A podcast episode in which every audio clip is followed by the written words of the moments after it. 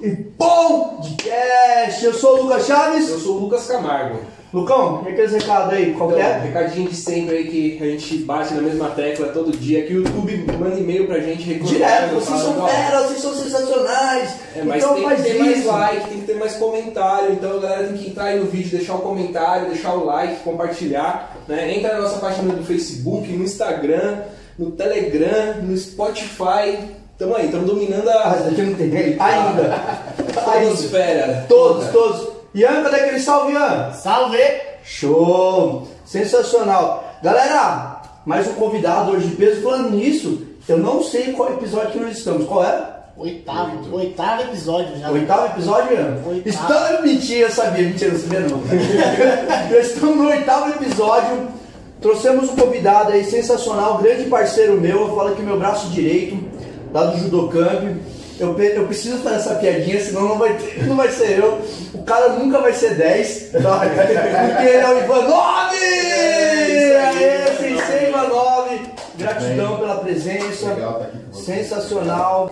O cara é meu braço direito lá no campo. O cara, a gente se comunica só no. Nem se comunica, a gente já sabe o que o outro vai falar e sem querer já dá tudo certo, né? Só pra constar. Só, é, só pra constar aqui. Eu não sei o que eu tinha pensado, eu chego lá, o Sensei Ivanov fazendo, já eu falei, Sensei, eu passei pra você? Ele não, eu falei, e como você sabe, cara? Como é que você sabia que era pra fazer? Como você sabia que era pra fazer isso daí, Sensei? Pra você ver como que é o. É o timing. É o time, como flui, Movimento né? de pensação, né? É bem isso mesmo, é bem isso daí mesmo. Sensei, gratidão, seja bem-vindo, sente-se à vontade, tem uns salgadinhos aí. O- eu só tenho medo que o Ian come todo salgadinho. Eu, tenho- eu tenho que manter a categoria. E, Sensei, vamos lá, começa contando pra nós aí como você entrou no judô, você teve influências também, aonde foi, como que foi, Sensei? Bom, eu comecei o judô muito cedo, na época, na nossa época aí era 4, 5 anos, era normal entrar no judô. Hoje em dia já está bem diferente tudo isso. Comecei lá na Vila Marlene, porque eu morava ali no Jardim do Mar na época, e no CREC. Então, com- só vou ficar devendo o nome do meu sensei, eu não lembro. Você vê como faz tempo, né? É, e, mas eu fiquei lá dos 4 até os 8, 9 anos de idade, treinando no, no CREC da Vila Marlene. Eu era o mascotinho da turma na época. Ah, já tinha uma galera mais velha já. Já, já, já tinha a galerinha ali que. E quando eu saí de lá, vim morar aqui pro, pro Irajá, perto do Volkswagen Clube, e o- a única academia que tinha perto era da Volkswagen Clube, né? E, e como você chegou até a academia? Como que foi que. Ah, cara, lá na- no CREC, Pera, Foi meu pai. Meu pai era. Eu, eu sou. Bom, você já me conhece, sabe como eu sou. Eu sou uma pessoa que não paro quieto, sempre estou tentando fazer alguma coisa, né? sim. E imagina quando criança. Então Eu meu sei, pai me colocou ali pra, pra ver se descarregava. É. Fala, meu pai, meu pai, meu pai era um doce, cara. Meu pai era uma figuraça, meu pai, né? Não sei se é nem se eu falo. Eu lembro do primeiro dia que eu cheguei no judô, pegar isso, Lucão. Eu sou do interior, sou de Juquiá. Meu pai colocou no judô, chegou pro meu sensei, mestre, se não respeitar, desce a porrada. Hum, que doce, meu pai! que doce, meu pai, né? Aí a pergunta é que não ia ficar calado. Teve porrada? Não, graças a Deus não. Eu apanhava no judô em casa ainda. É, então, aí meu pai fez isso, me colocou no judô justamente para ter uma atividade, alguma coisa extra. Então, e era daquele cara. Eu sempre fui desligado com duas coisas. Tem histórias muito legais sobre isso. Eu sempre- sempre fui desligado com duas coisas: nomes e datas. Então, são coisas que eu não gravo. O pessoal lá da, da- da minha turminha já sabe, eu não gravo o nome, não adianta. Eu sei quem é, mas eu não, não- não guardo o nome. E data é outro negócio que pra mim é complicado. E eu tive, quando eu era pequeno, com 7 anos de idade mais ou menos, eu falei pro meu pai assim, no meio da semana, o sensei falou que ia ter competição, bababá, era um, era um regional, a gente tinha que ir pra Piracicaba, que eu lembro. Nossa. E eu falei pro meu pai, pai, sábado tem que estar 5 horas da manhã na academia, porque o pessoal vai sair de lá e a gente vai junto para competir. Nossa, eu tô Aí, vendo. acordamos 4 e meia, que era do lado de casa, chegamos lá e ficamos lá esperando. 5 e meia, 6 e meia, 7 e meia, ninguém para chegar. Naquela época não é que nem hoje, tem celular, WhatsApp, você- aí você tinha que esperar alguém, ninguém chegou lá no CREC. Meu pai falou, filho, será que o pessoal já não foi? Eu falei, e eu moleque achando que já tinha perdido o campeonato, que já era, não, era mais. Aí tinha um rapaz que morava bem perto da academia, a gente foi lá, sete e meia da manhã, tocou a campainha perguntando pra ele, ô, e o pessoal, saiu pro campeonato, como é que funcionou? O cara falou, é semana que vem. Nossa! E esperar uma semana. Isso que é preparar psicologicamente. É, não, porque eu queria fazer um. Concentração, Eu né? queria fazer um camp lá. Eu queria fazer um camp. Ah. E aí, continua assim. Não, e aí na Volkswagen Clube já já tá mais maiorzinho, né? A gente já tava mais adulto, assim, né? 10 anos. Aí a- ali a atividade era diferente, era que nem se falou, era, era o Sensei Itsuma, que tinha a sua característica, ele não, não gostava que você ria, não gostava que você é, falasse, e uma série de coisas que você. Então você entrava muito e saia calado do treino. Só que o que você aprendia lá dentro era, era forte. Você trouxe pra hoje, né? Tudo, tudo. Até, até a forma de, de como é, enfrentar os problemas, porque tem, tem muita gente hoje que fala que ah, você não pode fazer tal coisa, você não pode fazer aquilo, mas se você não, não passar por isso pelo menos uma vez na vida, você não vai saber como enfrentar lá na frente. Sim. Então, é, a Volkswagen Clube me trouxe muito disso. E pessoa sempre foi o Sensei Suma lá na Volkswagen quando você Sim, entrou? o Sensei Nitsuma, o Sensei Pedro, Pedro. Ah, o Jovita, sim, sim, que foi da Mercedes, né? Uma época. Isso. Hoje eu não sei onde que. Tinha o Ebara, Sim. Aí, e tinha vários outros senseis lá que eu já não lembro. Eu lembro, como te disse, nome pra mim são coisas. Percebemos. eu lembro de se eu olhar. Uma pessoa que eu encontrei o, o ano retrasado, 2019, quando a gente foi fazer o, o regional lá em Mauá, foi o filho do Ebara, o Clebinho. Sim, sim, sim. E eu, ele tá cuidando da parte de, de ambulâncias dos, dos torneios agora, né? E eu fui falar com ele. E quando ele me viu, ele falou, cara, a gente não se via. Eu falei, é, não fala a idade, porque é mais de Fica 40 chato, né? e, e a gente se viu e conversou, o Ivanzinho até olhou aquilo e falou, cara, de onde você conhece esse cara? Eu falei, esse cara era um, um judoca e tanto, Sim, um sim. cara sensacional. É, é médico agora, né? Formado, Uhum. tudo, tá trabalhando, mas são essas amizades que você leva pro resto da vida. resto da vida. E tem histórias pra contar aí, né? Muitas. Muita história pra contar. O Volkswagen Clube, a gente treinava, competia muito lá dentro e umas coisas que sempre me, me marcavam é o que nem eu falava, é, você treinava de sábado lá, terminava o treino, 10 voltas na, na, na pista de corrida de 400 metros, 400 são metros, 4 né? É. Aí você pensa assim, ah, mas é pra correr sem o judogi? Não, com o judogi. Então, todo suado, cansado, correr 4 km depois de um treino, aí você falava assim, o que, que eu tô fazendo aqui? Mas terça-feira você estava lá treinando de novo. Certeza, né? Não, como a gente fala, o Lucas, né, que tá praticamente retomando agora, né, Lucas?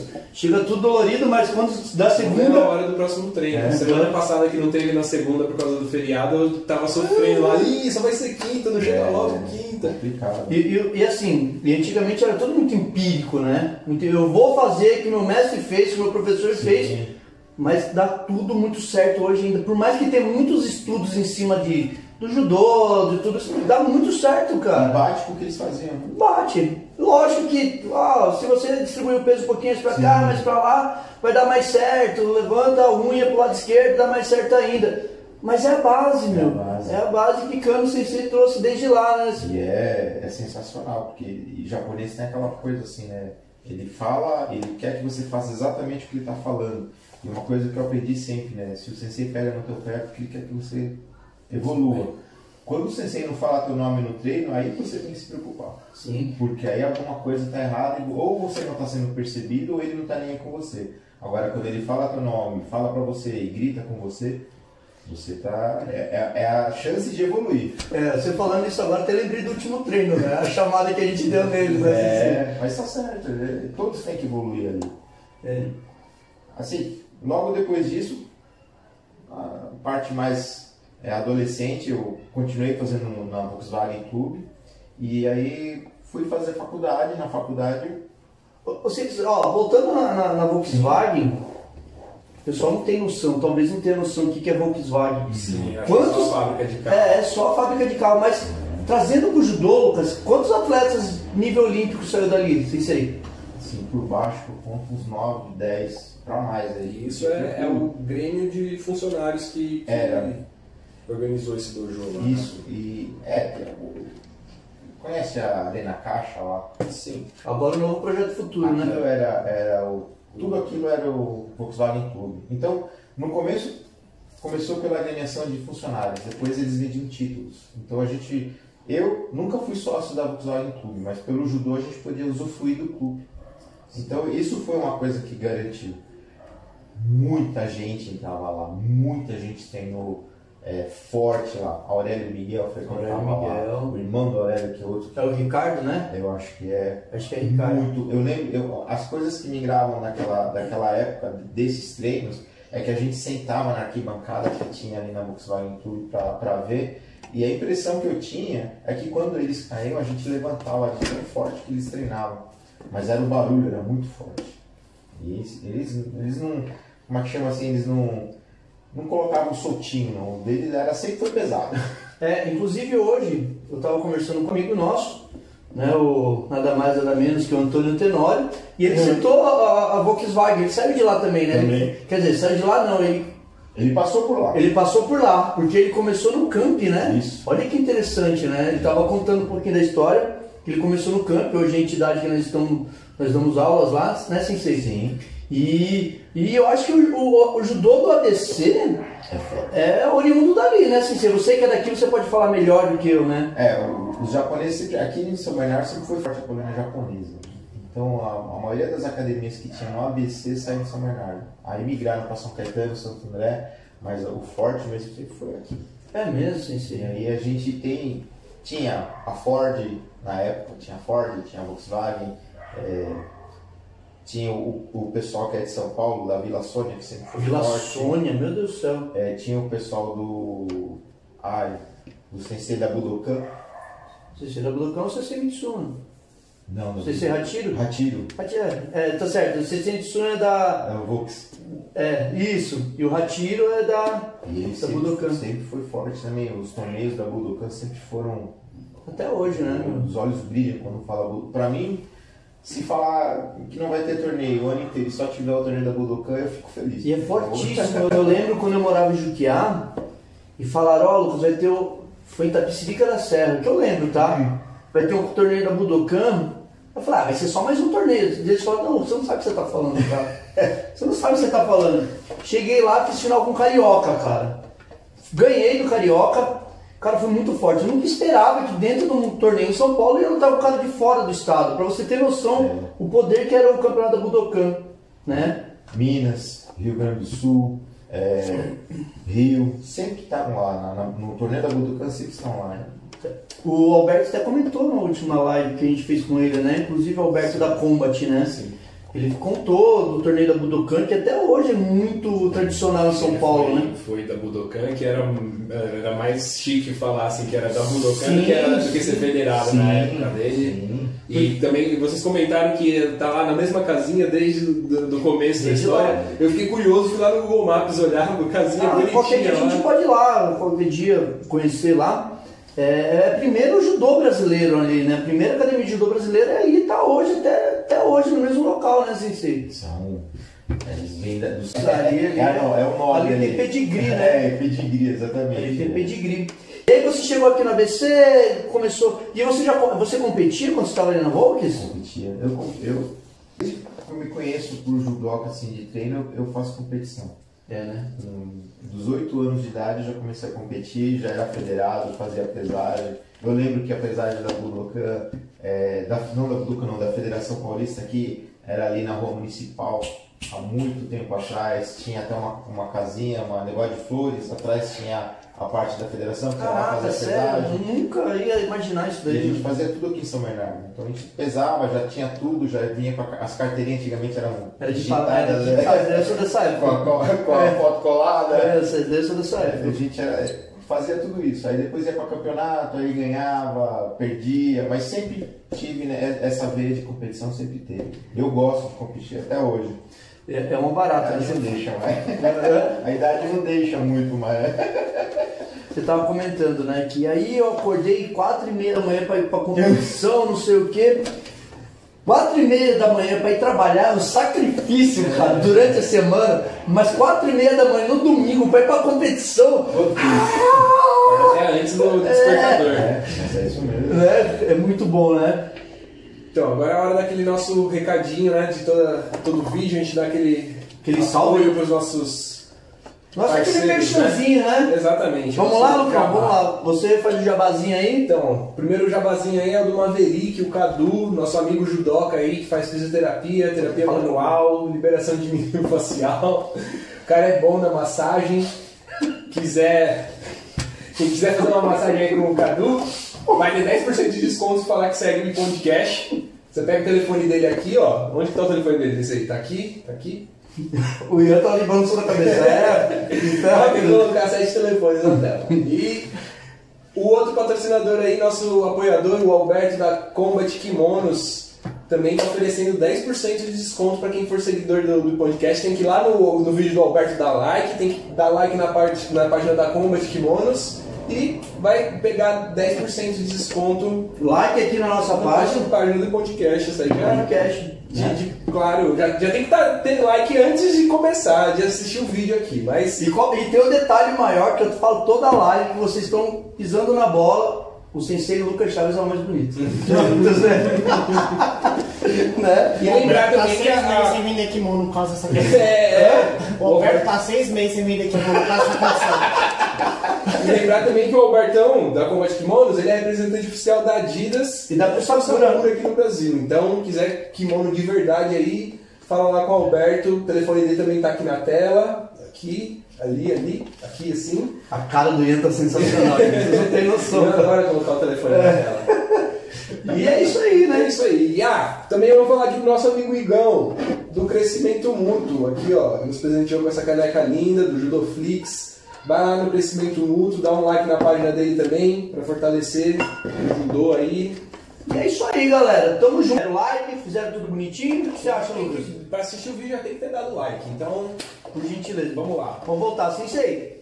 Aí você tava na Volks e aí continuou o judô, mudou de academia. Como que foi, sensei? Conta pra nós aí. Eu continuei na, no, no parte universitária. Fui fazer faculdade, fazer engenharia de. Na época, a cabeça queria fazer engenharia de computação, que é a minha área. E lá na, na, na faculdade São Judas tinha o Grêmio Recreativo. e Eu fui procurar, não para ganhar a bolsa, mas para continuar, para não ficar parado. Sim. É, me enganei quando achei que na faculdade o judô era fácil. Aham. Todo canto tem um judoca, né, cara? Não, e, e era gente boa, era, era a galera de seleção que tinha lá. Então eu fiz, se não me engano, três campeonatos pela, pela, pelo campeonato da, Da faculdade? Da, faculdade não, quando faz aqueles. Ao intergeracional, né? Isso. Interfaculdades, né? E uma eu peguei em terceiro lugar, os outros dois eu não cheguei a pontuar porque foi. Não, os caras são fortes, né, não, cara? Então, hoje tem Mundial Universitário, Tem. Olimpíada Universitária, tem tudo universitário e a galera é forte, né, meu? A galera. É complicado, porque eles. É galera que tá treinando forte de outro lado e vai fazer faculdade, de vez em quando tem bolsa. Uhum. Você não sabe, né? Você entra lá e fala. Hum, sou sou o judocão, sou malandrão. E aí, que eu me lembro dessa foi da últimas vezes que eu, que eu cheguei a competir judô, porque logo depois minha vida tomou outro rumo. Fui pai muito cedo, com 19 anos de idade. Como é o nome do primeiro? Nicolas. Tá aqui, Sensei? Tá Não, aqui? esse tá, no, tá nos States. Tá nos States? Manda um salve pra ele, Sensei. Mano, mano, sim, ele tá. Ele tá com minha filha. Minha filhinha não, minha netinha. É duas vezes, filho duas vezes, né? Filho duas vezes, tá com minha netinha, Sofia. E tamo aí, né? Tamo aí. Vamos esperando pra chegar pra ir conhecer ela. Ô, e a ansiedade, fica mil, né, Sensei? Ah, ela tá, já tá lindinha. Já é lindinha, né? Mas Ê, vovô babão. Vamos lá, Sensei, voltando pro Brasil. aí eu fiquei fora do judô uns 20 anos mais ou menos. Nossa, é muito tempo, Muito cara. tempo. É muito tempo. E eu fui voltar. Engraçado que na época que eu voltei pro judô, eu voltei por questão de saúde. Eu Sério? estava é, mais obeso e fumava. Você fumava, Sensei? Fumava. Nossa, nunca passou na minha cabeça isso daí, cara. E aí, é, o cardiologista pediu fazer atividade, Aí recomendou tênis, futebol e não sei o que, tudo aquilo que eu não gosto. Eu gosto de futebol, mas não para jogar. Eu gosto de futebol para assistir. Vai Corinthians. Vai, É, vai Corinthians. Isso aí. E Perdemos dois, 10 pontos agora. não deixa de ser corintiano, Campo do Santos. E eu, você é o quê? Eu sou São Paulino. Tchau. Ai, vai Corinthians de novo. E aí, até me perdi onde O tava. médico mandou ele fazer Ah, isso. exercício, só tô emocionado que a gente tá em quarto, vai pra Libertadores e Vai que vai. me perdi, cara. Tamo junto. Bom, aí foi a, por incrível que pareça, a primeira coisa que eu fiz foi passar numa loja e comprar um kimono.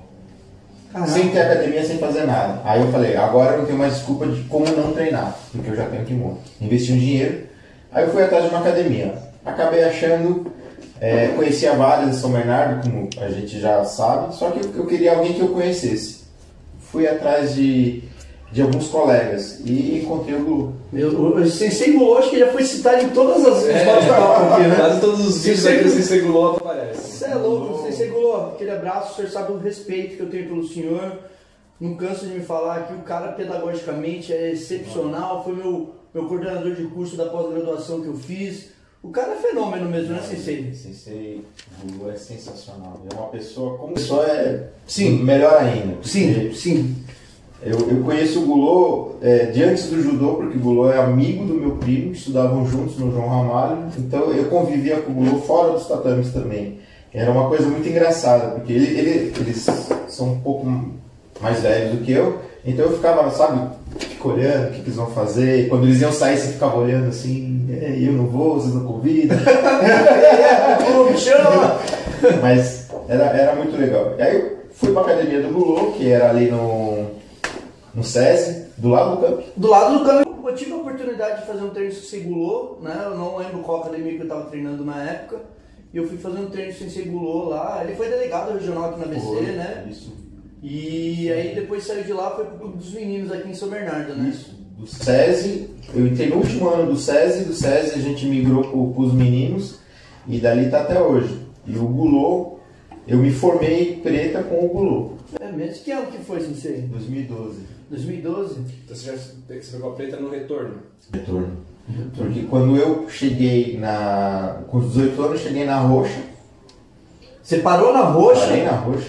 Putz, já tava na portinha da preta ali, né? Aí, quando eu retomei, retomei na, na- Eu quis voltar na verde, mas o Gulô não deixou. Pediu pra continuar com a roxa.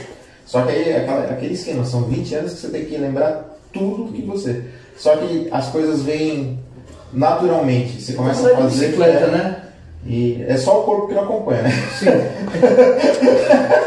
Meu, vou parar isso daí que você sempre falou, não, eu lutando com os moleques, né? Eu já sou semi-tio, não, eu sou tio já, né? Não, eu vou pegar e vou ler. A cabeça já tava lá aplicando, mas eu tava parado aqui ainda. Tô parado ainda. Olha que o moleque já tá entrando na minha frente 10 vezes já, cara. Pior que é isso mesmo. Aí, Sensei me formou como, como faixa preta. O ano da, da formação da faixa preta foi muito especial para mim, porque eu vinha competindo com o Gulô desde a faixa roxa, né, Master, blá blá blá, e sempre indo bem.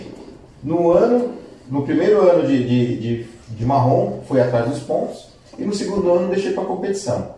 No segundo ano, 2012, no segundo ano, é, em abril, eu tive um probleminha na academia, o meu cotovelo saiu totalmente do lugar. Nossa, você tá brincando, sensei. Aí todo mundo ficou assustado, e eu também, porque o cotovelo era questão de cirurgia, e foi um monte de coisa. E o achou que eu não ia pegar, eu também achei que eu não ia conseguir. Mas quando chegou em julho, é, eu já estava voltando os movimentos, fiz fisioterapia por conta, consegui voltar ao movimento do braço direito e falei pro, pro sensei, sensei, eu não consigo lutar, mas eu consigo ir para os campeonatos, para pegar os pontos. Aí ele falou, então vamos, vai fazer isso, vai entrar no tatame, a hora que você entrar, com sensibilidade imensa, você bate no chão e acabou. Eu fiz isso três lutas, Sério? por causa dos pontos. Se eu, se eu te falar, eu não lembro como que eu fazia pra ganhar, eu não lembro na minha época como que fazia pra ganhar ponto, cara. Como faz tempo que eu peguei a faixa preta, hein? Porque eu não lembro como que era, eu lembro. Eu acho que não tinha sensei na época. Não tinha, né? Eu acho que era, era aquela. Você competia dentro da galera ali Isso. e fazia os cursos, né? De fundamento, essas Melhor coisas. cinco, né? É melhor de cinco. É, eu acho que não tinha isso, eu não consigo lembrar como que era antigamente. né? Aí, no, na época, no final, acumulei os pontos que devia. Eu falei que fiz isso em três lutas, porque depois do braço, ah, já dá pra lutar. Ô, judoca! Ô, judoca! Já dá, já dá pra lutar, tá bom. Não tava não. Mas é, a gente foi, foi treinando, foi competindo e chegando no final. E, é, e umas coisas que me deixam feliz é que na, na- naquele momento, meu pai que teve lá, lá atrás, quando colocou assim, ah, esse menino é muito. É, não para hiperativo, vamos colocar ele fazer judô. Esse catarrento aí no paraquedas. Nesse dia, no dia, a, a data é marcante, é 10, 10 do 11 do 12, meu pai foi comigo naquele dia lá. Então, Legal. E quando eu recebi a faixa preta, tava lá o, o sensei Paulino, que é o, o- um dos senseis do Gulô, o Gulô, meu pai e os meus dois filhos, o Nicolas e o Ivanzinho. lá Ivanzinho, também. Ivanzinho, nosso atleta aí, velho. E meu pai estava junto. É uma das coisas que me deixam muito feliz porque meu pai conseguiu ver o começo e conseguiu ver o, o fechamento, né? Sensei, eu tava. Eu, a gente sempre pega uma resenha antes, né? E eu tava comentando com o Sensei que escutando, lendo lá, eu já tava arrepiado, né? E contando aqui pessoalmente, arrepia mais ainda. né? Porque passa um filme na nossa cabeça também, né? Quando eu comecei lá no judô, meu pai falou que muito comportado, você- a chinela ia cantar, entendeu? É, eu sendo do interior, meu pai não conseguia me acompanhar aqui para São Paulo, meu- principalmente minha mãe que era cadeirante, né? Eu tinha que vir, o delegado regional dava uma carona para nós, ajudava a gente, né? Mas sempre eles estavam na torcida, cara. Eles sempre estavam na torcida. Minha mãe era.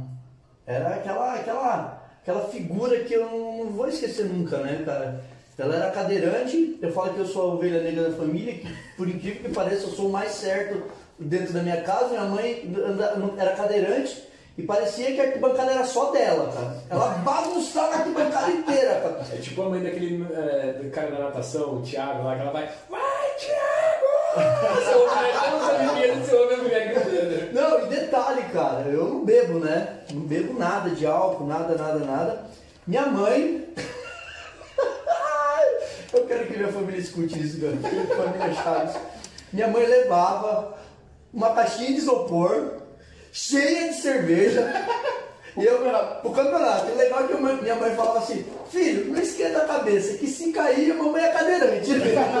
Ninguém vai perceber.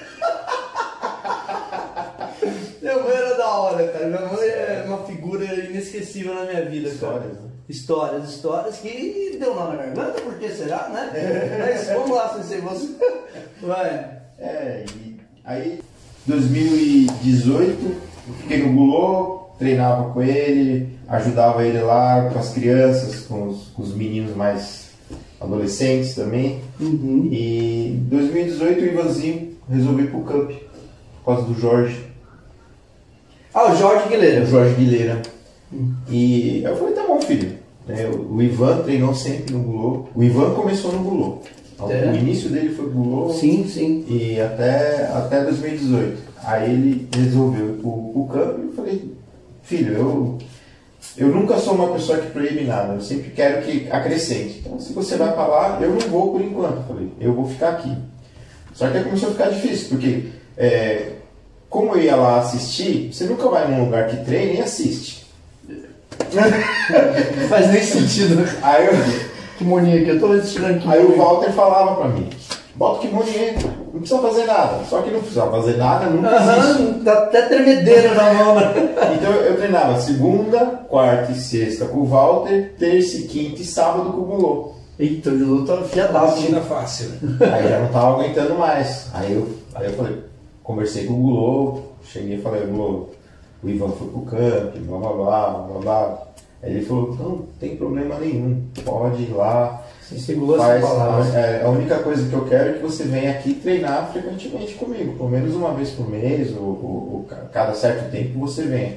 E em 2019 eu consegui fazer isso, uma vez por mês, eu tava, sempre estava indo lá no Google fazer aquela visita. Aí veio a pandemia, Foi a pandemia, né? acabou com tudo. né? Aham. Mas aí, tô com o Camp desde 2018, é, com você desde 2019. Meio né? de 2019, Meio né? de Que é pra, 2019. pra gente entrar no camp pra entender como foi, né? Eu entrei no camp em julho, junho ou julho de 2019? Júlio.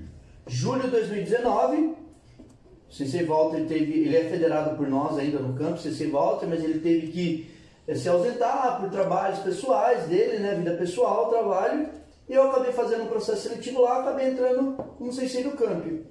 Na primeira semana de camp, fora a gente tem uma história antes disso também, Sensei, putz, eu preciso de nome, não sei o que, ele já tinha uma planilha montada pra mim, cara.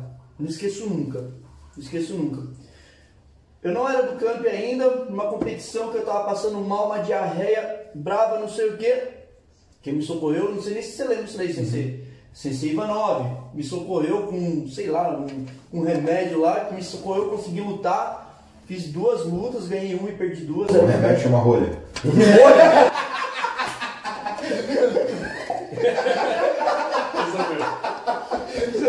Eu não fiz duas lutas, afrouxou e já não deu mais.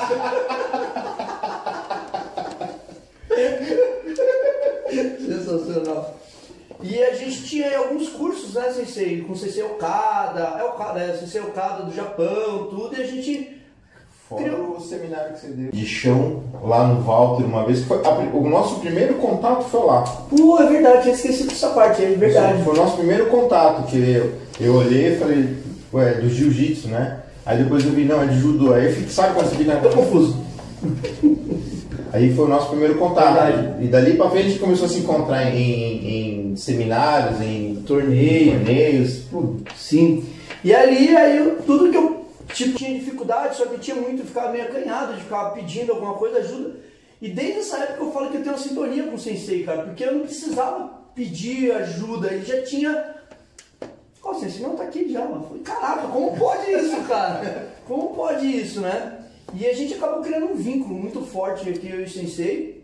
E conta aí, Sensei, agora, como que é a sua, sua participação no campo, Sensei? Ah, eu, eu procuro ajudar muito o, o Lucas, Sensei Lucas, porque é, a gente tem a ideia é muito parecida.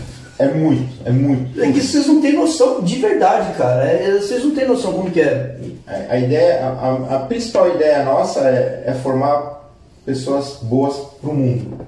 Não um bom judoca. Judoca é, é consequência. Agora, uma pessoa honesta, honrada, é, que tenha princípios, valores, isso é importantíssimo. E isso eu e o Lucas a gente bate muito, muito de boa isso. Então, é, falar de judô pra gente e falar do resto é igual, porque a vida, o bom judoca é isso. O bom judoca ele reflete tanto no tatame quanto fora dele o que ele faz. E- É legal que o Lucas tá aqui de prova. que Ele faz o primeiro treino com o Sensei Valnova e o segundo comigo, né? Né, Lucas? E A casa. sintonia é a mesma. Às vezes o treino parece que é continuação, que vocês combinaram. Tá vendo? É isso mesmo. É uma coisa. Eu acho que é sobrenatural até, porque lá no começo do, do, do nosso bate-papo eu falei, já chegou, já chegou em treino, eu chegar falar assim, eu mandei mensagem pra você pra tá fazendo isso daí? Ele, não, eu falei, como você acertou, cara? Como você acertou, meu? É impossível isso daí, meu. De, tão, de tanta sincronia que tem, né, Sensei? Ah, até, até as broncas. Né? Até as, bron- até as broncas, né? É, até as broncas. Mas até então, o Sensei Ivanov, ele somente me ajudava. E hoje ele é Sensei oficial do campo Sim. também, né, Sensei? Hoje o Sensei oficializou, o Lucas oficializou lá no camp e a gente tá.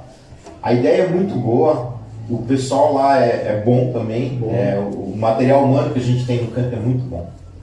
Então o que resta agora é da parte deles, porque da nossa parte a gente está dando tudo que a gente pode.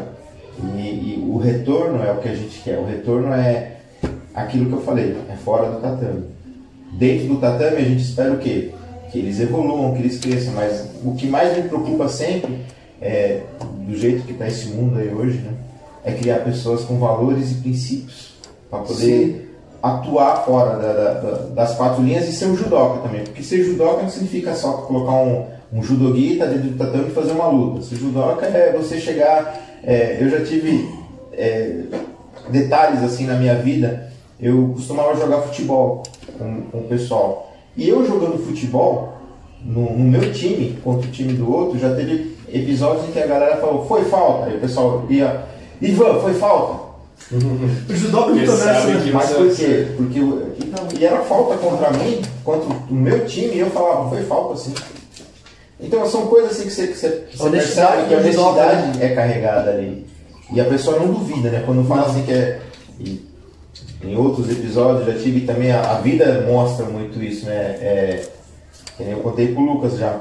No momento da, da minha separação da mãe do Ivanzinho também, quando eu cheguei na frente do juiz, tudo, né, blá blá blá, a, a, a juíza falou, e você faz qual esporte que você leva seu filho, que você tá fazendo? Eu falei, é judô.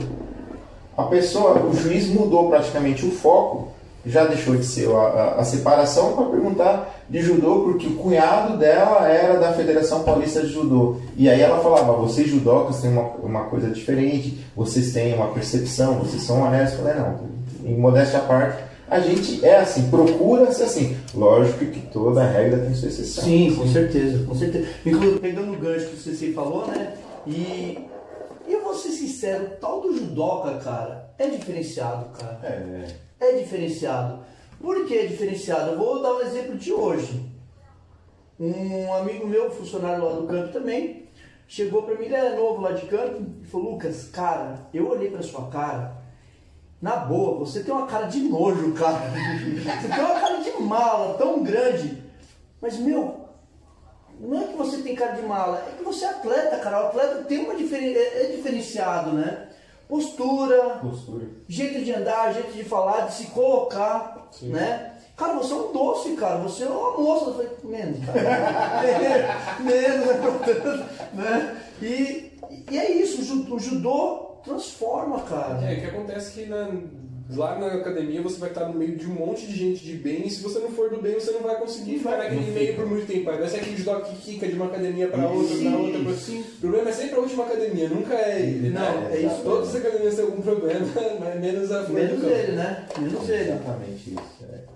Ju- Judoca é assim, cara. Judoca ou ele é bom ou ele vai estar quicando, como você falou. E esses que quicam, a gente já, já observa de longe. Quando o cara vem de- de- com uma reação estranha, jeito estranho, você fica com o pé atrás. Sim, é, é bem isso mesmo, cara. E, o legal também, sem ser agora trazendo para os treinos no camp, a gente também tá desmistificando algumas coisas, Sim. né? Tirar aquela coisa sisuda, né? Sim. A gente, a gente, a gente se diverte treinando, né? É que nem a gente assistiu o vídeo.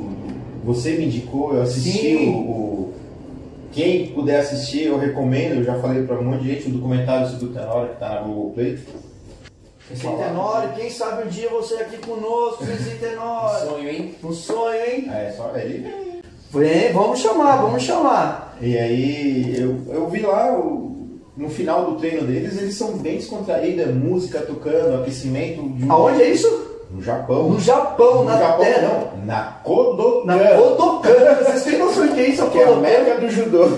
E a gente, a gente quer fazer um judô que tenha harmonia, né, cara? Não seja algo obrigatório a fazer, meu. Como nós aprendemos. Porque Sim. a gente aprendeu esse judô, é, aquele judô assim, ó, isso tá certo, isso tá errado. Hoje em dia a gente sabe que não existe preto e branco, existe várias cores até, uma entre outro. Então, é isso que a gente está tentando desmistificar, mas a essência continua a mesma. É, e passou-se a aceitar, aceitar também muito que vai depender da, da decisão humana, da interpretação, e não se cobrar, tipo, ah, se você não ganhar aquela luta. Não, vai depender do árbitro, vai depender da posição que ele viu. Existem aquele- vários fatores, né? Exatamente. Já isso já acontece todo dia, né? Isso acontece em todo lugar. Todo né? lugar, não podia ser diferente. Não podia ser judô. diferente no judô. E agora é a hora daquele outro recadinho que a gente vai passar hoje, né? Pra galera. A gente tá quase terminando nossa primeira temporada aqui. Verdade. Pra segunda temporada teremos muitas novidades aí. Vamos ter um estúdio novo, vai, vai ter patrocinadores novos aí pra ajudar a gente nessa empreitada. Tem uma novidade aí de fechamento que eu fiquei sabendo. Sim. Fechamento desse ano aqui vai ser com chave de ouro, convidado. Top, top, sensacional. Não podíamos fechar melhor. Não, verdade. A gente não podia fechar melhor, um convidado top. E aí, quem vai falar pra vocês, empresários, quiserem trazer sua marca pro podcast, quiser aparecer aqui quiser ajudar a gente com, com os salgadinho. pares e bebes que a gente oferece para os convidados também, a gente traz a sua marca para cá, dá, um, dá uma chamada pra gente no direct do Instagram, manda uma mensagem que a gente vai Ô, direitinho. primeiramente, cara, eu, eu preciso te dar um recado, cara. Você precisa mandar um beijo pra alguém, cara, que você sofreu ameaça na última Nossa, você ouviu essa daí, né? Eu vi, cara. Manda. Lucas, por favor. Bia, meu amor, ó, você é uma santa, viu? Eu te amo muito. Eu vou aproveitar também, Ari. Meu anjo, te amo, viu? Aproveita aí, Sensei, deixa pra... Cecília, te amo muito. Beijo. Aê. Essa parte dá um salve tá cheia de coraçãozinho. E o seu, Ian? Fernanda, te amo, beijo. Até sei. É, nós demos aquele recadinho do coração para as esposas aí, para as namoradas, né? Senão a chinela canta também em casa, né? Não. Vai dormir na sala. É, dormir na sala, não tem janta e é, vocês verem como que é. Não é só não tá tanto que a chinela canta pro nosso lado, não. Se não, se não lembrar dos amores, Ixi. não janta, não, não tem bitoquinhas, nada, né, Sensei? Vamos lá, Sensei. Voltando pro camp, qual parte a gente tava do camp? Dos treinos. Dos treinos, Sensei, ah, da, parte harmoniosa, a gente falou que a gente até recomendou o filme do Tenório, eu Sim. lembrei onde a gente estava também, né? Que a gente vai fazer o fechamento da primeira temporada, né?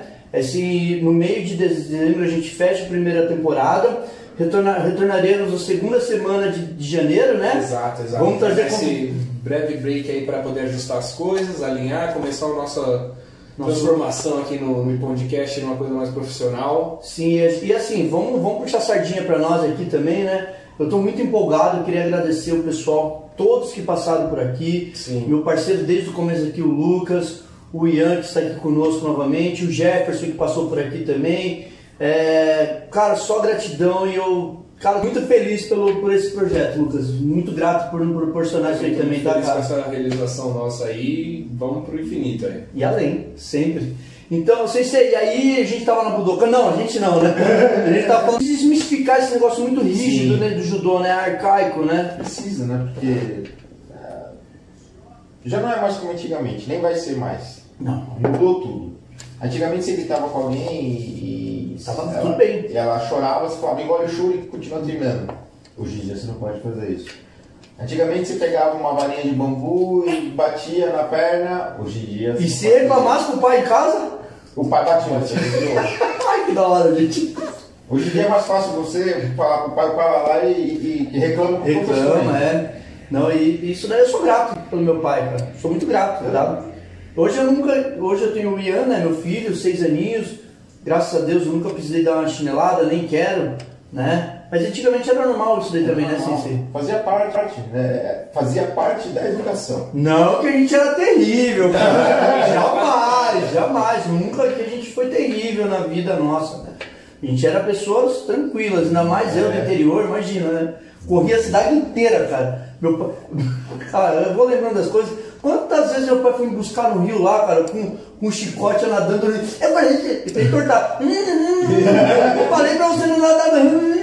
E a academia de judô lá de que era do lado do rio, cara. Meu, não tinha como, cara. O calor quente lá pra caramba. No treino. É. Que delícia! Não, eu saía do treino, dava e acabava de noite, cara. Mas a gente chegava muito cedo. O treino era 6 horas. Chegava meio-dia. pra que escola, né? Chegava, eu ia pra casa dos meus amigos que moravam ali perto. Meu, dava tomar uns banhos de rio lá e colocava o kimono e boa, cara. E aí a chinela cantava, cara, quando chegava em casa, mas não deixava de nadar no rio e depois treinar judô. É, E hoje, nos dias atuais, a gente faz diferente, né, Sensei? tem que se adaptar, né? A gente tem que mudar também. E, e o mais legal é que a gente vê que está mudando lá. Sim. Que é a essência lá, que a gente sempre achou que fosse, ainda fosse rígido, as coisas estão mudando lá também. Não, que o ocidental muda tudo, Não. que o ocidental... Não, tá vindo de lá, Tá veem vindo que é de lá. necessário, né? É necessário mudanças. A gente viver nesse, no mundo arcaico, eu acho ainda a gente tem uma dificuldade, tanto governamental, federal, estadual, mas somos diferentes judocas, né, cara? A gente tem que se adaptar e fazer diferente, né? Dá para fazer diferente. Dá, dá pra fazer diferente. É, A gente está fazendo isso, a gente está vendo os treinos como é, a galera se une mais, é, se preocupa mais com o outro. É a mesma forma que a gente imaginava lá atrás que não funcionava, hoje a gente vê que funciona. E funciona até melhor. Sim. Porque, ah, o fulano está preocupado com o colega. É, você tem que cuidar do seu colega para treinar também. Porque senão você não, não adianta nada, ah, vou machucar todo mundo na minha academia, depois vou ter ninguém E você treinar. achava só assim, né? Batinho em todo mundo. É. E aí, vai treinar com quem Vai depois? treinar com quem amanhã? Ninguém. Então é isso Ou mesmo. ou o cara não vai voltar para treinar. Então hoje em dia os nossos atletas têm esse cuidado. Ah, caiu, vai lá, recolhe, afasta, dá um espaço para ele, para o outro não cair em cima. Então isso, Sim. isso eu acho legal. As atitudes que vêm dos, dos- dos nossos atletas em relação aos, ao que acontece dentro do tatame está sendo diferente. Porque antigamente eu lembro que quando eu me machucava, eu tive problemas. Meu problema sempre foi é, cotovelo. A vida inteira. Com 10 anos de idade, eu treinando numa academia, é, meu cotovelo esquerdo saiu do lugar e eu simplesmente parei de lutar e coloquei a mão. O, o sensei da academia, eu estava visitando uma academia. Moleque. Então ele falou assim, machucou? Eu falei, machuquei. Termina a luta. Mas de que jeito? Ele falou, termina a luta. Agora você tem que terminar. E era essa, era essa a, a ideia que se tinha. E eu coloquei a mão para dentro da faixa, porque a mão, a mão doía demais, o cotovelo doía demais. Eu coloquei a mão aqui e fiquei naquele rodando. A hora que ele senti que o cara me deu. eu acho que ele nem foi um golpe que ele deu. Ele, ele encostou a perna na minha perna, eu caí e fiquei de costas com ele. Falei, pronto, agora ele vai segurar no chão e acabou a luta. Foi isso que eu fiz. E de lá eu fui pro hospital.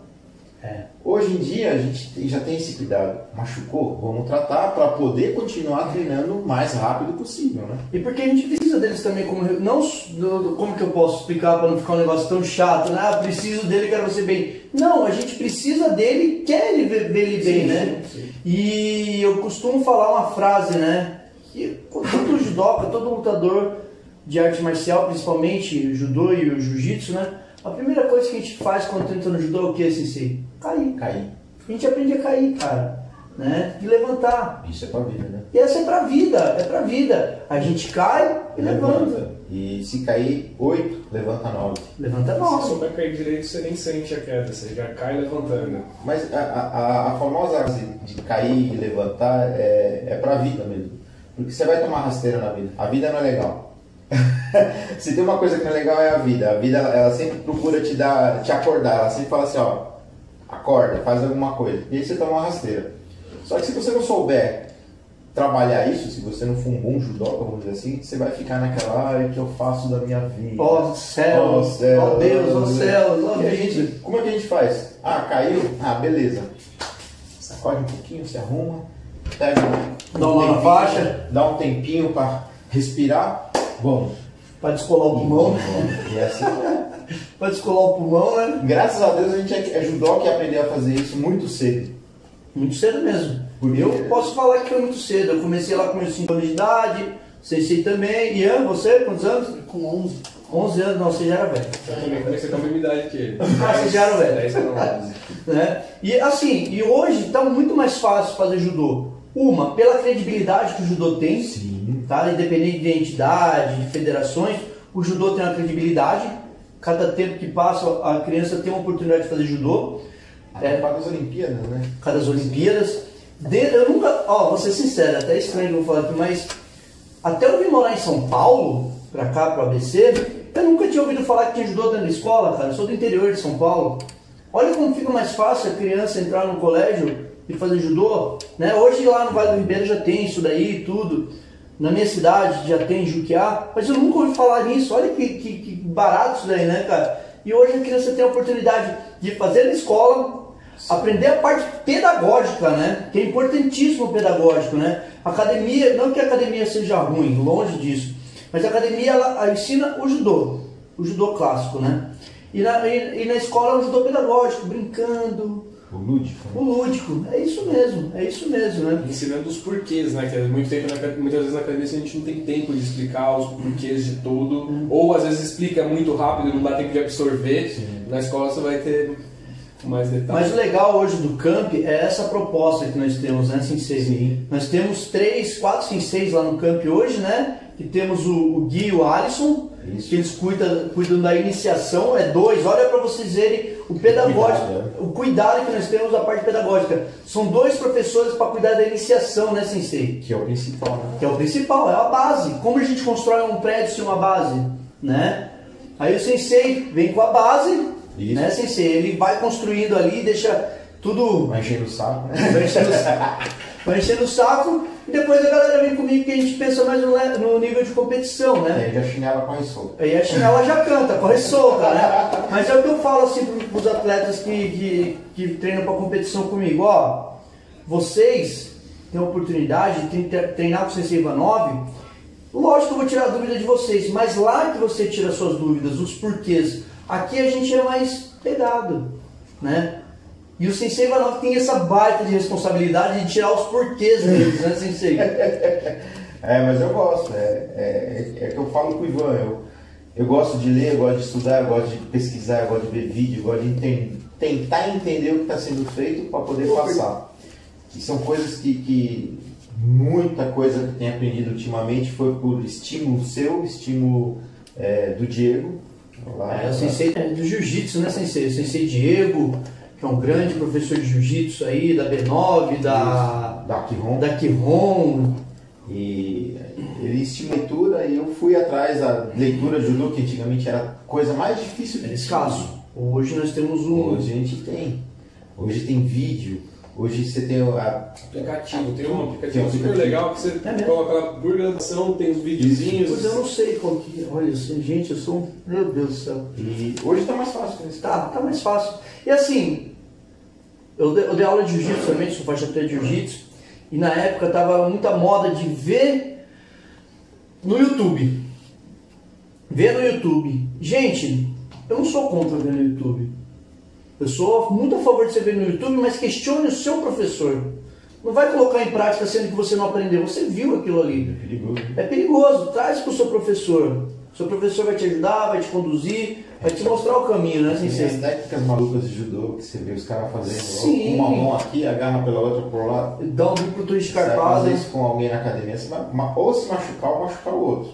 Sim. E é perigoso. Então, é o que o sensei falou. Leva pro seu professor. Leva pro seu sensei. Dá pra fazer?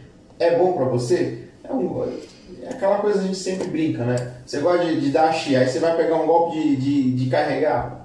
Cara, você não consegue dar um golpe de carregar nunca fez. Você vai tentar fazer um golpe diferente. Então, cada um se encaixa no seu, no seu quadrado. No seu assim. quadrado, né? É bem isso mesmo. Tá, a gente está desenvolvendo isso, né, Sensei? Sensei viu um negócio na minha cabeça aqui que eu não posso deixar de passar, tá? Deixar passar tranquilo. Nós tivemos a entrevista com os Guilherme. com os Guilherme, não tivemos? pai e filho. Pai e filho, Guilherme. Depois eu quero escutar também um pouquinho, você contar como que é treinar com seu filho, Ivanzinho. E o Guilherme, pai, o Ricardo, contou pra nós Falou uma- um segredo Um seu. segredo, aí, é um segredo. quer ter Contado. que não sei se podia ter contado, que você era dançarino, sensei. É, eu tive. Na, na adolescência a gente teve essa, essa tocada na cabeça. Mas é- era, era um grupo folclórico chileno Aham. que era administrado pelo meu pai, pelo pai do. do, Do Ricardo? do Ricardo, que é o tio Jorge, era o tio Jorge, né? E naquela época meu pai tocava, minha mãe cantava. Olha que legal, cara. E- E vocês dançavam. E não tinha, e não tinha dançarino. Então aí acabou que. Acabou eu dançando, o Ricardo também. é, a minha primeira namorada, minha primeira esposa saiu desse, desse círculo. Aham. E, e a primeira namorada do Ricardo também saiu desse círculo, que eram círculos fechados. É o Tchan, ô, brincadeira. É o Tchan. É o Tchan do Chile. Mas é, mas é o que eu falava com o Ricardo, a gente, a gente tava na, naquela, naquela, naquele momento era mais pra diversão. Uma era pra beber, outra era pra pegar a mulherada. Então a gente emendava uma coisa na outra ali. Aham, aham. Eu precisava perguntar. Sensei, agora conta pra nós um pouquinho como que é treinar com seu filho, cara, o Ivanzinho.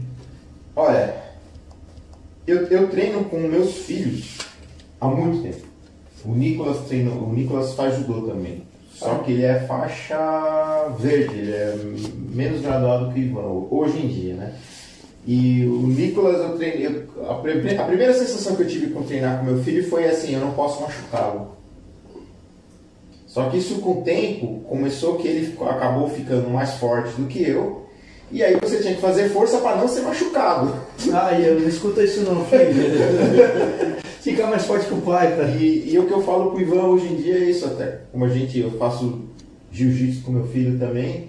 Então, é, o que eu falo pra ele, quando eu treino com ele, eu- a gente, você deve fazer a mesma coisa de vez em quando.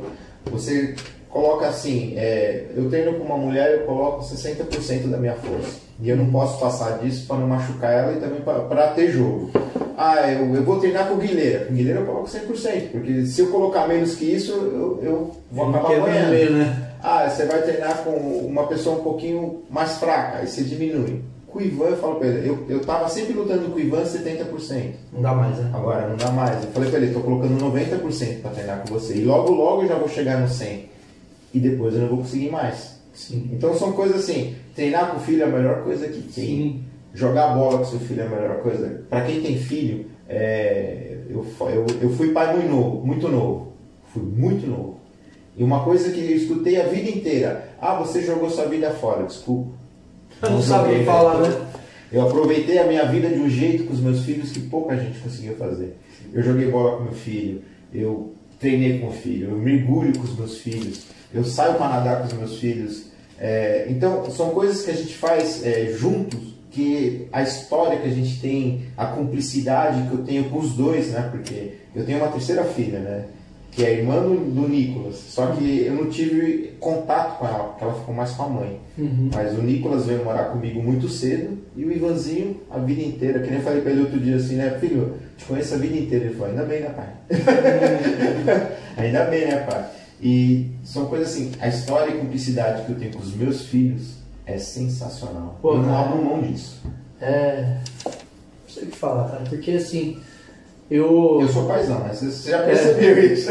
eu, eu, eu falo assim, eu vejo isso daí, meu olho tá cheio de lágrimas porque eu chego em casa da escola com ele, pego a bolsinha dele, papai, corre pegar meu kimono que a gente tem que ir pro judô, é o tempo dele comer.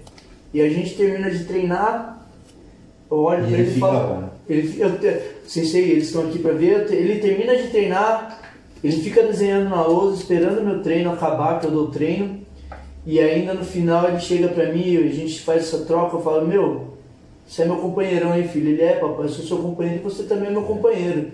E é coisas que a gente leva pra vida, né, cara? São momentos que você nunca mais vai ter é, esse momento de novo. Então é, tem que aproveitar, cara. Tem que aproveitar. Filho é isso. É, e, que nem, e eu te digo, Lucas, é um, um, um recado que eu te dou. Cria o filho pro mundo. Porque é, eu tenho, meu filho tem 29 anos, o Nicolas hoje. E assim, a gente ficou junto até os 20 e pouco, 26, 20, 20, 25 anos de idade. A gente sempre estava junto, já ele tinha os amigos da vida dele, mas assim, sempre davam, ah, vamos tomar cerveja, vamos comer alguma coisa, vamos, vamos se encontrar, beleza.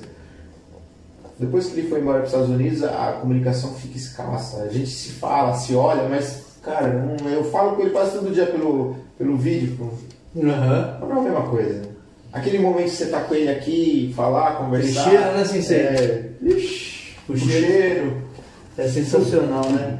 É sensacional. É, Sensei, aquela curiosidade, aquele fato que aconteceu na sua vida, engraçado ou inusitado, que você tem na sua memória aí dentro do judô, Sensei? Nossa, tem vários, né? Mas assim, o que, o que mais me marca, assim, desde que eu era pequeno foi isso que eu contei pra vocês, de, de sempre estar errando as datas e os lugares. É, eu, eu sempre gosto de, de, de, de colocar que o Globo ensinou isso, né? Todo momento, seja bom, seja ruim, é um momento que tem que guardar na vida. E eu tive momentos ótimos no Globo, momentos ótimos no camp, estou tendo momentos ótimos no camp. E, mas os melhores momentos estão por vir. Sim. Eles nunca passaram. Eles sempre estão, eu, eu sempre fico imaginando isso, os melhores momentos vão chegar. Então, é, a gente brinca muito, a gente se- eu me divirto muito com você lá, eu me divirto muito com todos vocês lá, porque é uma galerinha muito da hora. Nossa, é muito da hora mesmo, cara. E mas eu sempre acho assim, o melhor ainda está por vir. A vida sempre proporciona isso para mim. E a vida foi sempre difícil pra gente. Então eu sempre coloco assim, é, a melhor, o melhor ainda está por vir. Ah, você já conseguiu tanta coisa na vida. Não, eu quero mais. Sim. A vida me dá, me dá essa, essa oportunidade, eu quero pegar essa oportunidade. Então eu gosto de estar com vocês ali, gosto de treinar no campo de uma maneira é, sadia, né? Mas absurda ao mesmo tempo. Mas estar ali e frequentar e, e sair cansado, que nem vocês falam, eu, eu cara, se você. Eu trabalhando lá, eu fico olhando os recados que você coloca lá no. Eu falei. Aí eu ah, fui treinar com a espírito 16, acordando com idade de 100, a dor de 100. Eu falei, caramba. Não, cara, a última eu mandei lá no grupo dos senseis lá, meu Deus, parece que fui atropelado, cara. O Alisson O também. Alisson ah, também. Eu não tô levantando. Falei, caramba. Não, é que a gente pensa que é tudo menininho, né? É tudo jovinho. É, mas a cabeça, a a cabeça já É, então isso daí que treino de segunda aí até as crianças saíram cansadas. O Mate deve ter acordado com dor na, segunda, na terça-feira ali que. Não, foi cara, e, e, nós estamos evoluindo, né, Sensei? como pessoa. Como pessoa, estamos evoluindo. Porque coisa que, eu- que eu ensino pro meu filho, pro Ivan hoje, é mais fácil e melhor ensinar o próximo aquilo que você sabe, que você acaba aprendendo muito mais quando você ensina do que quando você aprende, você tá lá recebendo só. E o Ivanzinho percebeu isso. É. Ele tá me ajudando, né? Então ele, eu falo, filho, vê o que a gente tem que fazer. Aí ele fala, pô, pai, a gente aprende mais, né? Sim, eu conto o tempo, cara. Eu tô, eu tô dando aula, eu tô em algum momento, eu lembro de alguma coisa, eu faço uma analogia na minha cabeça, eu anoto, cara. Você vê se minha mesa lá do, do, do camp, tá tudo, eu tô com cheio de anotação, cara, pra pôr no judô. Entendeu? legal. E eu anoto pra não passar do. deixar despercebido. Assim, cê, acho que tá rendendo essa história, né, cara? É legal que. Eu, eu- acaba o vídeo, eu falo pro Lucas, caraca, velho, estão cada dia melhor. ficando nisso. Estão ficando bom nisso, né, cara? E tá muito legal. Sensei, é, putz, falamos sobre camp, falamos sobre Gulô, quando você começou lá não sei aonde, Volks. É, os- os filhos, família, tudo. E a gente costuma fechar pedindo para você mandar um recado pra galera, assim, aquele recado do coração mesmo, se emocionando. Falar de filho eu me emociono, cara, né?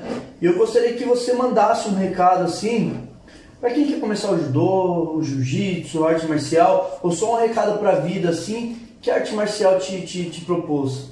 Qual seria, sensei? O que eu posso falar que é as artes marciais proporcionam até hoje, não para isso, né? É a sensação de que a gente sempre pode mais. Que você não é limitado por cor, idade, raça, é, gênero. Você é o que você quiser ser. Você vai além quando você se propõe a fazer alguma coisa. Se você não se propor, tudo é contra você. O mundo é contra você. Mas o que, que a arte marcial te ensina? Que você sempre deve e pode ir além. Então, é, se hoje uma coisa eu aprendi no judô, e isso eu levo até. Eu, brinco com todo mundo hoje, mas é o que eu penso, tá? É, quando alguém fala pra mim, ah, eu quase desmaiei, então você não desmaiou. Perfeito. Sensacional. Então vai além. Chega no momento de desmaiar. Aí você vai saber que é o seu limite. Enquanto, enquanto você chegar no quase, você não chegou. Então você não sabe qual é o seu limite. E a gente, por incrível que pareça, o limite da gente sempre vai. O seu maior inimigo seu maior limitador é sempre você mesmo. Você tem que Aqui, batalhar para superar o você de ontem. Uma coisa que você ajudou muito no campo pra gente foi isso aqui. Pô, fico grato, sensei. Eu gosto Porque muito de. Abriu a mente, é, colocou é, novos objetivos, novas ideias, o bom inimigo do, do ótimo. O bom inimigo do ótimo. É Isso aí, levem pra vida, hein, galera? Coisas que eu, que Feito eu é gravo. que perfeito. Hã? Feito é melhor que perfeito. Feito é melhor que perfeito, né? Então, perfeito a gente nunca vai ser, que perfeito só nosso eterno Deus, né? E feito é melhor que perfeito, entendeu? É, Aves voam com a mesma plumagem, né? E a gente está repleto disso aqui. Olha isso daqui, cara. Olha isso daqui, É, né? como é que diz, né? É, gavião com gavião, né? Gavião anda com morcego, então errada aí. É, é uma coisa que não tá certa aí, né? E, pô, Sensei, eu tô muito feliz, né, Lucão? Muito feliz. O episódio rendeu aí, gratidão Rendeu. por ter vindo aí. Obrigado. Gratidão imensa mesmo, Tamo é junto sempre, né? infinito e além. Infinito e além. Portas sempre abertas aí pra receber E vai. Corinthians. E vai Corinthians. Ô! Vai Bento agora. Ô, Sensei, eu queria só finalizar pegando o gatinho. Pô, moleque. É, quando você falou no recado do coração aí, que no judô não tem cor, ideologia, sexo, religião infinito. E sabe o que é mais legal? Que no judô nós somos judoca. Sim. Não existe uma outra palavra, né? Não eu sou judoco. Não. Judeca. Judeca, somos judoca, independente de qualquer coisa, Isso, é verdade. Né? É, é, é, como diz hoje, é gênero neutro, né? É, não sei. a gente, a gente tá. O judô, por incrível que pareça, está à frente disso já há muito tempo. É, não existe o karateca ou a karateca, né? existe o judoca. E esse judoca é homem, mulher, infinito gênero. Infinito, infinito, né? Gratidão, Muito obrigado. muito mesmo. obrigado mesmo, né, Lucão? Foi sensacional, é, tocou hoje bastante. Ian, quer mandar um salve? Salve. salve! né, Lucão? Também tá a gratidão aí pela, pela presença, pelo conhecimento que você compartilha com a gente aí, todos os treinos e pelo que você trouxe aqui hoje pra gente também. Portas abertas, quando quiser voltar, trouxer, trazer algum projeto, trazer seu filhão aí também pra, pra falar um pouco Era pra ele estar aí também, né? É, que 18 começou a fazer. O porte de arma, ó. É. É só tirar o porte de arma. É CNH. Cuidado, troquem os postes de borracha. Exatamente, começou a tirar o porte de arma hoje. Então, Eu sensei, eu sou muito grato de ter você do meu lado lá. É, no judô é diferente, ele não é meu braço direito. No judô a gente sempre colava do lado esquerdo, né? Isso. Obrigado, gratidão por ser meu braço esquerdo, tá ali me ajudando. É, a gente não precisa, tem hora que a gente não precisa se falar de verdade. É, flui. simplesmente flui, né, sensei? Isso é ótimo. Gratidão, sensei. Obrigado. Muito obrigado, hein? Valeu, sensei. Ian, valeu. Tamo junto. Galera, Soramade! Terminamos mais um e pum! De cast, galera! Valeu!